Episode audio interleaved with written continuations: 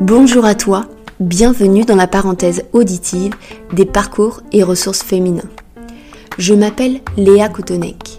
Je suis facilitatrice de changement. J'accompagne des femmes qui veulent reprendre confiance en elles et reprendre leur pouvoir de décision pour les guider vers leur harmonie intérieure. Bienvenue dans ce podcast Confiance et Harmonie.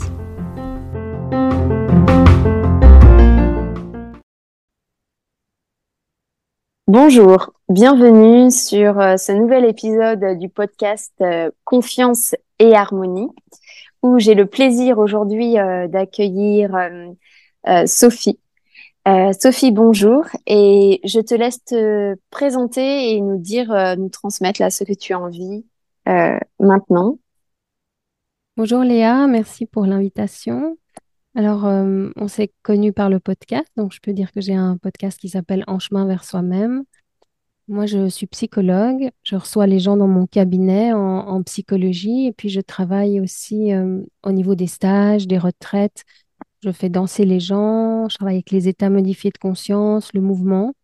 Et de manière générale, en fait, tout ce qui ramène à l'humain pour revenir à l'intérieur de soi, d'où le nom du podcast, En chemin vers soi-même. Euh, ça s'est mis en place dans ma vie parce qu'on s'est rendu compte que je voyais l'énergie des gens et, ce qu'on appelle les auras, en fait, l'énergie autour d'eux. Donc, j'ai ce double parcours un peu d'énergétique et de psychologie. D'accord. Ce qui me fait écho, c'est le en chemin vers soi-même. J'ai une phrase que j'aime bien dire, c'est euh, qu'on prend soin euh, de soi-même en étant soi-même.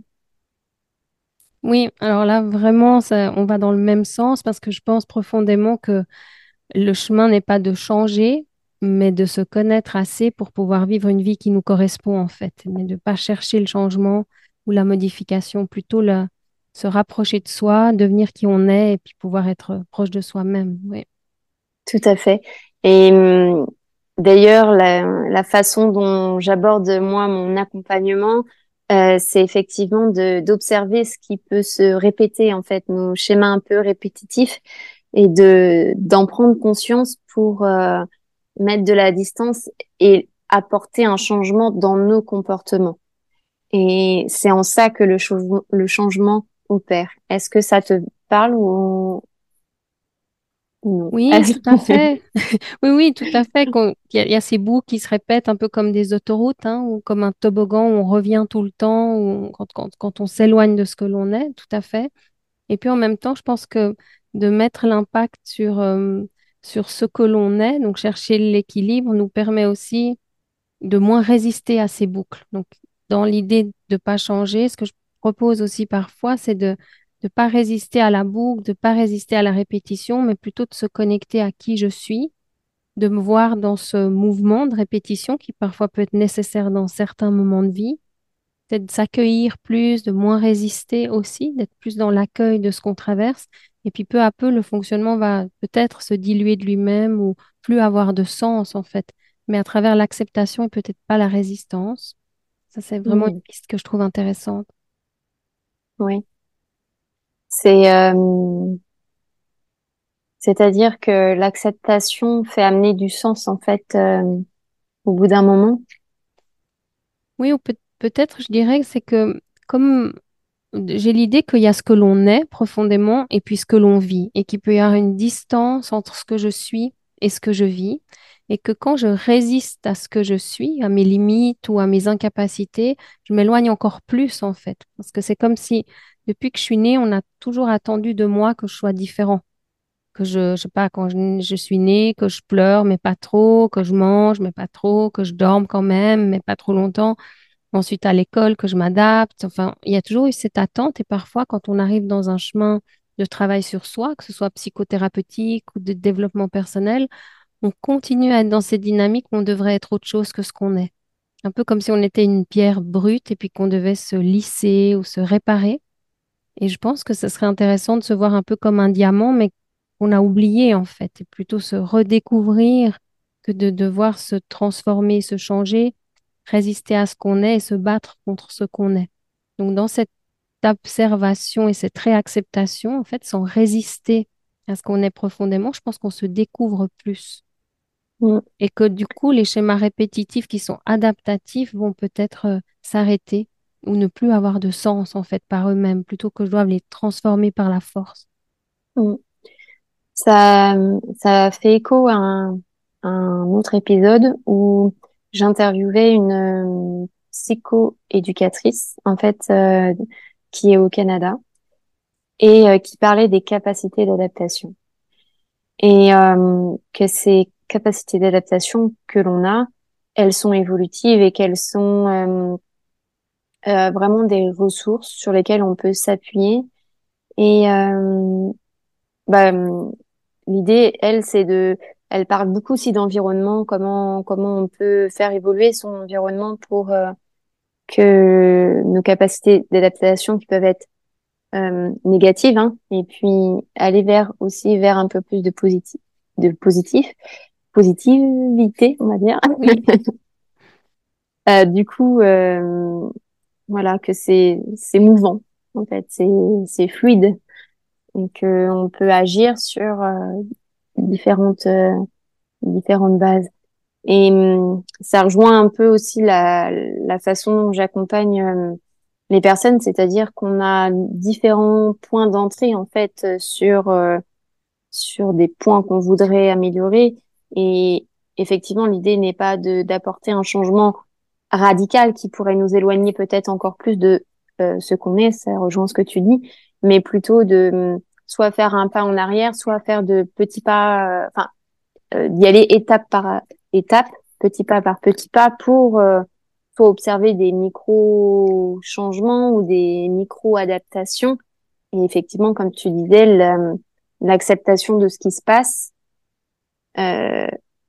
fait que le changement ou un- une nouvelle habitude ou une modification de d'un scénario se fait? Oui, sans sans comme pour reprendre tes mots sans combat tu vois avec euh, plus de fluidité de flexibilité. Oui, j'aime beaucoup ce que, ce que tu apportes en, en donnant plusieurs entrées différentes, en fait, parce que je pense qu'on a un point de levier qui est plus facile à un certain moment de notre vie, et puis ce point, ben, il va donner plus d'effet avec moins d'efforts, et puis un autre endroit sera plus réceptif à un autre moment. Donc, comme tu apportes comme ça plusieurs entrées possibles, c'est idéal, parce qu'on va trouver là où il y a une fluidité, ou là où il y a une une plus grande disponibilité sur le moment. On a souvent appris qu'il fallait beaucoup d'efforts pour amener du changement et peut-être qu'on peut faire moins d'efforts mais au bon endroit en fait, utiliser ces points de levier. mm. Je trouve super que tu amènes plusieurs euh, entrées possibles. Et puis parce qu'il y a des entrées comme tu dis par lesquelles le corps ou le psychique euh, peut être moins à l'aise. Ou alors euh, plus en termes d'énergie on va être moins disponible euh, aussi.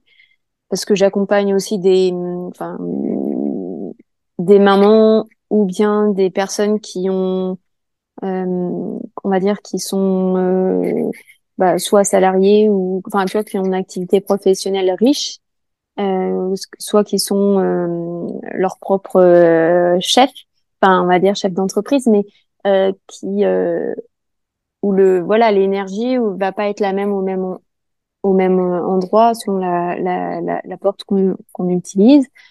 Euh, le rapport au corps ne va pas être le même. Donc, effectivement, le, la porte d'entrée de, de, pour être euh, en miroir, de soi à soi n'est pas toujours la même et on n'est pas obligé d'aller à la même vitesse. euh. Enfin, en tout cas, au cours de l'accompagnement, il y a des, des, moments qui vont être plus, plus, plus rapides, des prises de conscience qui vont être plus rapides et des moments qui vont être euh, plus plus lent, mais c'est ok. Et, je dis que parenthèse d'écoute est un cocon de douceur et de bienveillance, mais parce que on n'est pas obligé de se faire mal pour avancer. Oui, oui, tout à fait. Je pense que la, la douceur dans le processus, elle est bonne et que si on va dans la force, en fait, on a un effet ressort qui fait qu'on va pouvoir parfois de l'extérieur penser régler plus vite les choses, mais qu'elles vont ressortir, en fait, parce qu'il n'y a pas eu un temps d'intégration ou de digestion de, notre système, qu'il soit psychique, corporel. Et, et je pense que c'est bien d'aller dans son propre rythme ou son propre temps pour que le changement puisse s'installer, en fait. Et qu'il n'y ait pas cet effet de retour, comme si on tire Mm. sur un bras et puis après, en fait, il se retend après et c'est pareil psychiquement.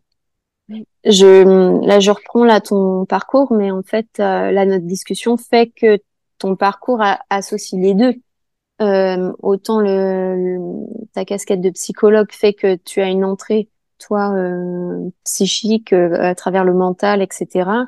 Et que ta capacité à voir les énergies des corps, euh, des personnes, euh, vont te ramener à- au corps, en fait, et vont permettre, euh, enfin, j'imagine que le travail d'un côté euh, psychique et, de l'autre euh, peut-être en énergétique permet cette intégration.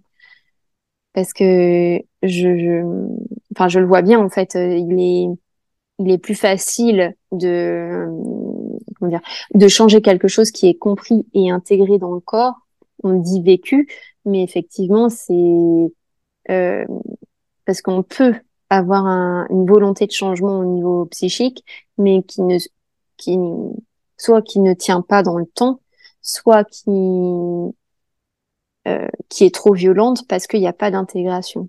Donc, il y a, finalement, c'est un changement d'habitude qui peut paraître radical, mais qui ne tiendra pas, euh, pas dans le temps. Oui, je pense que, d'avoir des approches différentes, c'est un, plus aussi parce que ça s'adapte justement à, chaque possibilité, à chaque moment. Moi, j'ai d'abord eu l'énergétique puisque on s'est rendu compte que je voyais les énergies, j'avais 16 ans. Quand j'ai ouvert mon cabinet, donc à 18 ans, j'ai commencé à travailler uniquement avec l'énergétique. Et puis, à travers le cheminement, ce qui m'a intéressé, c'est la santé, autant psychique que physique en se disant, mais qu'est-ce que c'est que la santé? Qu'est-ce que c'est que la maladie? Par exemple, pour un guérisseur, si on peut dire, un énergéticien, ou pour un médecin, ou pour un homéopathe, ou pour un, un sophrologue. À l'époque, moi, je faisais de la sophrologie pour les adolescents. Donc après, j'ai étudié les états modifiés de conscience avec l'hypnose, la sophrologie pour comprendre un peu comment on pouvait influencer sur le psychisme et tout ce qui était état modifié avec le mouvement aussi, les états qu'on on peut dire euh, un peu de modifiés où on va utiliser la danse ou le mouvement les yeux fermés pour transformer. Mais je trouvais qu'il me je faisais psychologie à l'université en parallèle, mais je trouvais qu'il manquait du corps. Donc, j'ai fait de la thérapie crânio-sacrale, qui est une partie de l'ostéopathie, qui est une partie indépendante, où les gens euh, sont habillés, mais on travaille sans manipulation, on travaille sur les tissus. Et je trouve que d'avoir les états modifiés de conscience, la psychologie, le corps, et puis la, la, la possibilité d'intégrer le mouvement et la psychothérapie, ben, ça donnait une approche un peu humaine, un peu globale de tous nos aspects pour voir après à, à quel endroit on avait une facilité, parce que certains, en bougeant le corps, vont avoir une compréhension ou un changement, mais d'autres ont besoin d'explications mentales pour pouvoir lâcher certaines choses. Et en fait, on est tous très différents.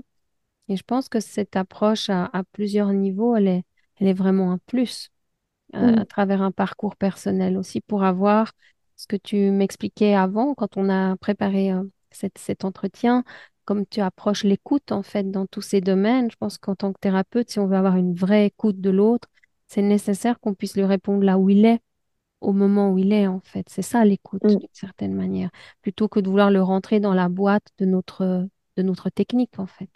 Je pense que ça, on a un similaire, que toi-même, tu as cette- ces techniques différentes pour avoir ce cet accueil là où la personne elle est dans, dans ton mm, programme. tout à fait. Euh, j'avais envie de te demander, euh, dans ton parcours, euh, est-ce qu'il y a, euh, on va dire, une, un type de personne que tu accompagnes, ou alors c'est ouvert à, Alors, c'est tout? très ouvert, mais j'ac- j'accompagne pas les enfants. Donc, on va dire, j'accompagne les adultes depuis 18 ans qui, qui, qui sont en fait indépendants d'une autre personne d'une certaine manière. Mm, J'ai pas les parents euh, qui doivent accepter. ou- c'est plutôt depuis 18 ans. Après, il y a quelques personnes qui en ont 16, 17, qui viennent à des séminaires parce qu'il y a une maturité, une demande, les parents sont d'accord. Mais de manière générale, je travaille avec les adultes, toutes sortes d'adultes. Après, je ne travaille pas euh, dans un domaine psychiatrique où c'est c'est vraiment, je veux dire, euh, voilà, des adultes comme toi et moi qui ont un parcours, qui sont fonctionnels, on va dire, mais qui ont une démarche, une envie de regard sur soi, et puis euh, qui ont envie soit par la méditation, soit par le toucher, soit par la danse, soit vraiment au niveau psychothérapeutique avec du psychogénéalogique. J'utilise des Playmobil, d'avoir une approche plus euh, intrapsychique, une recherche plus personnelle. Mais souvent, c'est un mélange, en fait. Euh, des séances, elles peuvent même être moitié-moitié. Il peut y avoir un traitement de thérapie crânio-sacrale et une moitié euh, plus psychothérapeutique. Il y a une rencontre Est-ce qu'il y a des, des parcours euh, qui t'ont marqué de personnes que tu as accompagnées où tu as vu un, des changements peut-être euh, un peu plus prégnant ou en tout cas que euh, oui enfin que tu as vu se transformer par euh, par ton accompagnement?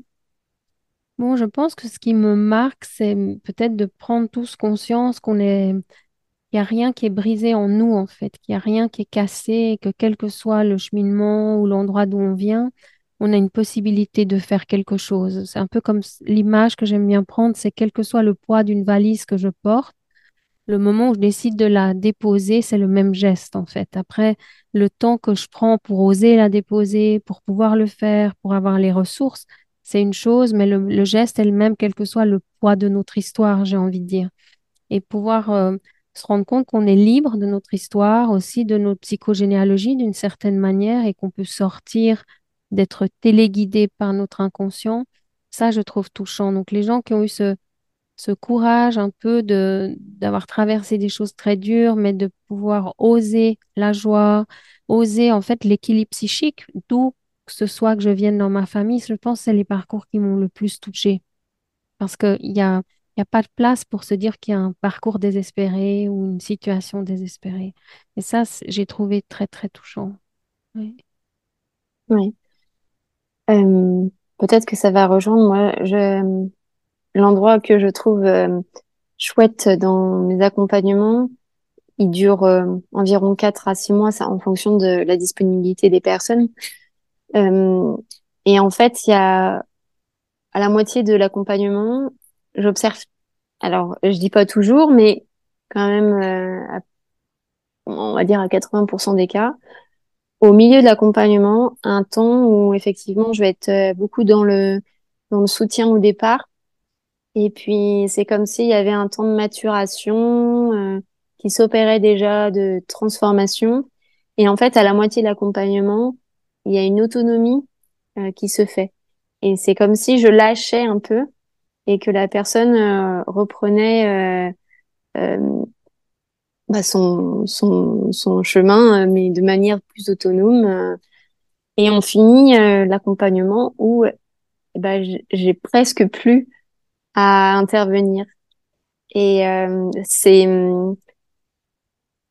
et peu importe en fait les, les parcours ou le point de départ qu'on a qu'on a pris pour euh, pour commencer ce chemin, il y a ce moment de bascule où euh, il y a un, voilà un temps peut-être d'accompagnement, de soutien, on va dire plus plus présent, et puis on va vers une, autonomie, une autonomisation certaine. Oui, c'est beau. Ouais. Très beau. Et je, ça me touche à chaque fois parce que c'est, c'est, c'est une manie, enfin, tu vois, c'est comme un cadeau qui vient aussi, euh, nous, en tant qu'accompagnants, de dire, voilà, ça, ça a fonctionné pour cette personne.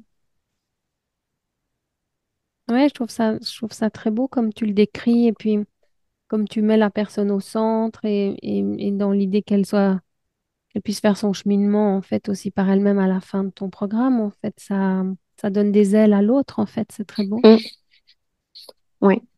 Et mm, parce que l'idée de ce podcast et puis de, ma, de ma démarche dans la façon dont j'aborde le, la façon, oui, la façon dont j'accompagne et comment j'accompagne, euh, comment je coach, on va dire, fait que je, je transmets des ressources. Donc, euh, il serait complètement euh, on va dire, j'allais dire, injuste et bête de s'approprier euh, et ce serait pas sain, ce serait pas une relation saine de toute façon. Donc, euh, euh, ouais, ça m'importe que la personne soit, oui, maître d'elle-même et c'est et d'où on va dire, euh, euh, enfin c'est un des une des choses que que que j'appuie en fait dans cet accompagnement, c'est la reprise que la personne puisse reprendre confiance en elle et puisse reprendre son pouvoir de décision.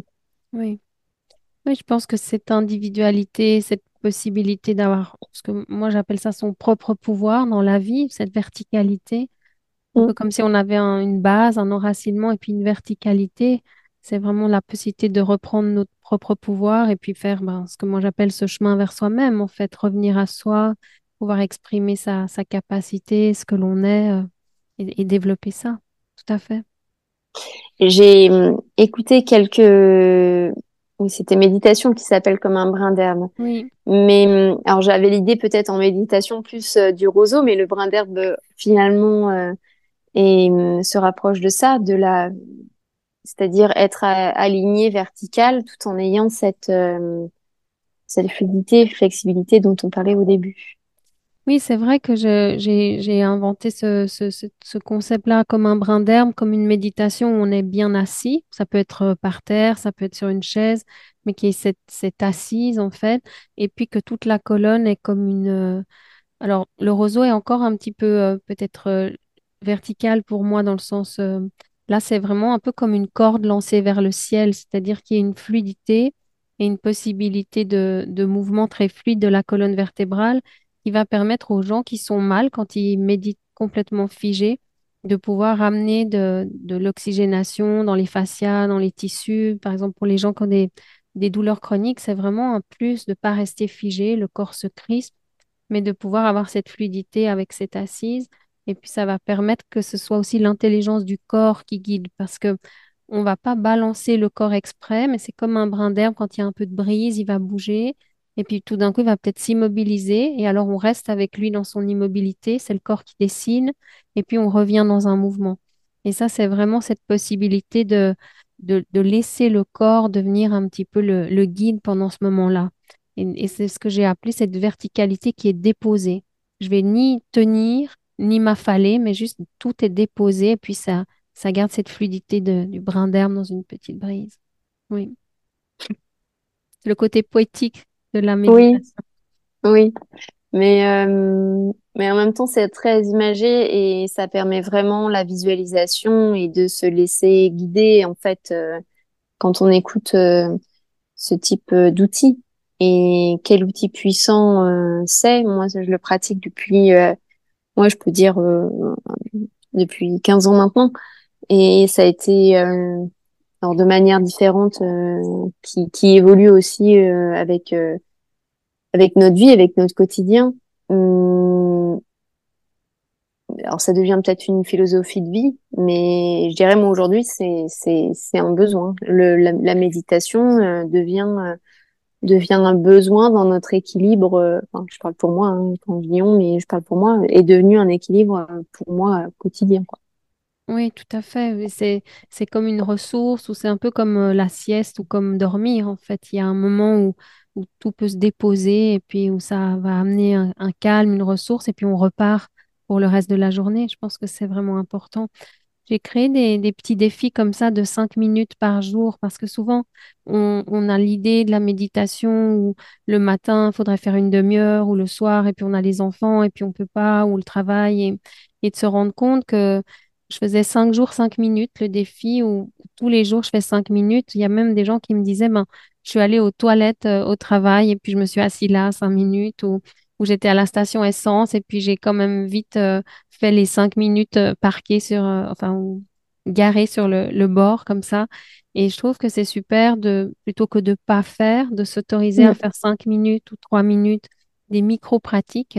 Ça permet d'aérer mes journées et puis d'avoir quand même cette possibilité, même si la vie est dans un moment de vie très stressant Mm. ou, ou très intense, en fait. Mais je rejoins ton idée que les toilettes, les, la voiture, euh, en fait, euh, invitent simplement à des moments où on s'extrait en fait du de la situation euh, que l'on vit, ou que ce soit de s'isoler dans une autre pièce. Mais c'est c'est des moyens pratico-pratiques qui font que oui, ces espaces de méditation peuvent être euh, euh, différents et propres à, à soi. Et, et c'est là que j'insiste que la méditation est bien un outil parce que on se l'approprie et on le transforme en fonction de notre besoin et de, de notre réalité. Tout à fait. Et, euh, et oui, euh, pour avoir euh, en avoir parlé avec différentes personnes. Il y a un autre podcast euh, Confiance et Harmonie dessus sur la méditation, mais c'est vraiment euh, comment dire c'est vraiment un outil à s'approprier et il n'y a pas de mode d'emploi. Euh, on va dire il y a différents modes d'emploi et différentes possibilités et qui amènent quand même un, un mieux-être. Oui, c'est ce que tu dis, que ça peut s'adapter à chaque vie, à chaque moment et à la façon dont chacun peut le faire dans ce moment de vie à lui, en fait. Tout à fait. Mm. Hum, pour euh, faire un peu le, résumé, euh, du coup, on a abordé un peu le, chemin qu'on aborde dans le développement pour se connaître euh, soi. Est-ce qu'il y aurait, pour euh, finir cet épisode, une pépite, un conseil que tu voudrais transmettre euh, à ceux qui ou à celles qui nous écoutent, qui t'a aidé toi et peut-être que tu as transmis à à tes aux personnes que que tu as transmis aux personnes que tu as accompagnées aussi? Moi, je pense que ce qui m'a beaucoup aidé, parce qu'en ayant des perceptions énergétiques depuis très jeune, c'était un peu comme être différente, comme donc j'ai beaucoup cherché à être euh, comme tout le monde pendant des années. Et, je pense que ce qui m'a beaucoup aidé comme conseil à un moment, c'est de pouvoir euh, arrêter de se comparer ou arrêter de, de se dire est-ce que je fais c'est bien ou pas, ou est-ce que je suis valide pour le faire ou pas, pour les thérapeutes par exemple, ou... mais à un moment de se dire est-ce que la capacité que j'ai, que je sens en moi, je l'exprime à son maximum, indépendamment des autres, indépendamment d'un repère extérieur. Est-ce qu'à tout moment, en fait, j'exprime ce qui est en moi au maximum de ma possibilité actuellement? Et de chercher comme ça une espèce de, de j'appelle ça l'impeccabilité, une espèce de, de danse avec soi-même, de dire à tout moment, je vais exprimer mon maximum possible à ce moment-là. Peut-être que mon maximum, un jour où j'ai pas dormi parce que les enfants faisaient pas les nuits et que ben, ça va être 10% de ma capacité, mais c'est mon maximum de maintenant. Et à chaque moment, me, me donner l'intensité d'être au maximum possible juste maintenant. Ça, ça m'a beaucoup apporté. Ça m'a sorti de la comparaison, de me dire est-ce que je suis valide ou pas, et juste de, faire ce que je peux faire à chaque moment au mieux que je peux, en fait. Oui. Mmh. C'est très intéressant parce que ça peut être encore une fois s'adapter, ça peut être fluide, ça peut. Et je pense que la, la clé de, on va dire, d'une harmonie intérieure, c'est ça, c'est cet équilibre, cette recherche d'équilibre, alors de haut et de bas, et, et, et que notre pouvoir, il est de nous adapter, d'être fluide en fait face à à, à ce qu'on rencontre. Euh, et donc, euh, ce que tu transmets là, là, l'impeccabilité, ou le faire, le fait de faire au mieux de, de ce qu'on peut, invite à, à se dire comment je me sens, euh, à être en contact avec euh, ce qu'on ce qu'on est à ce moment-là à l'intérieur. Donc euh, c'est un c'est un réel apprentissage euh, pas difficile, mais comme une sorte de discipline à avoir avec soi-même en fait au quotidien pour juste euh, savoir ce qu'on est là, ce qu'on ressent là tout de suite, avec quelle énergie. Euh, et, et, ce qui me vient quand tu dis de faire au mieux avec euh, l'énergie qu'on a, c'est, aussi euh, être bienveillant avec soi pour ne pas euh, être en contre, enfin être, tu vois, contre soi, être en contre-phase avec avec son corps, avec soi. Ça va dans le sens de ce que tu transmets avec ton podcast, c'est vraiment de l'écoute en fait. De Mm. l'écoute à soi-même en l'occurrence là, mais c'est vraiment une écoute. Oui. Ouais. Et c'est, hum, alors je l'ai déjà dit, mais en fait de le redire de manière différente, c'est toujours utile. Et hum, je, je, merci pour cette ressource qui est très, je pense, qui peut être très puissante si on, on se l'approprie et qu'on le met en place. Et c'est hum, effectivement, c'est, ça fait partie des ressources, des ressources qui sont accessibles tout de suite, mais qui demandent, on va dire, une disponibilité, une et une discipline dans dans le après dans, dans pour le, le faire sien et le maintenir dans le temps. Peut-être euh, effectivement de un petit peu tous les jours, comment comment comment je me sens, cinq minutes tous les jours, que ce soit par la méditation ou autre euh, autre chose. Je te remercie en tout cas, Sophie, pour, pour cet épisode et cette pépite que tu nous as transmise. C'était un réel plaisir d'échanger avec toi et j'espère que pour vous, auditeurs, auditrices, vous aurez saisi voilà les, les choses qui, qui, qui vous parlent, qui résonnent en vous. Et je vous retrouve très vite pour un nouvel épisode. Merci beaucoup. À bientôt. Merci Léa, merci. Si cet épisode t'a plu, n'hésite pas à le partager autour de toi. Et si tu penses à une personne en particulier, une copine, une collègue, ou même ta sœur ou ta mère, ce sera avec grand plaisir. Pour participer à sa diffusion, tu peux aussi le noter sur les différentes plateformes. Merci et à bientôt.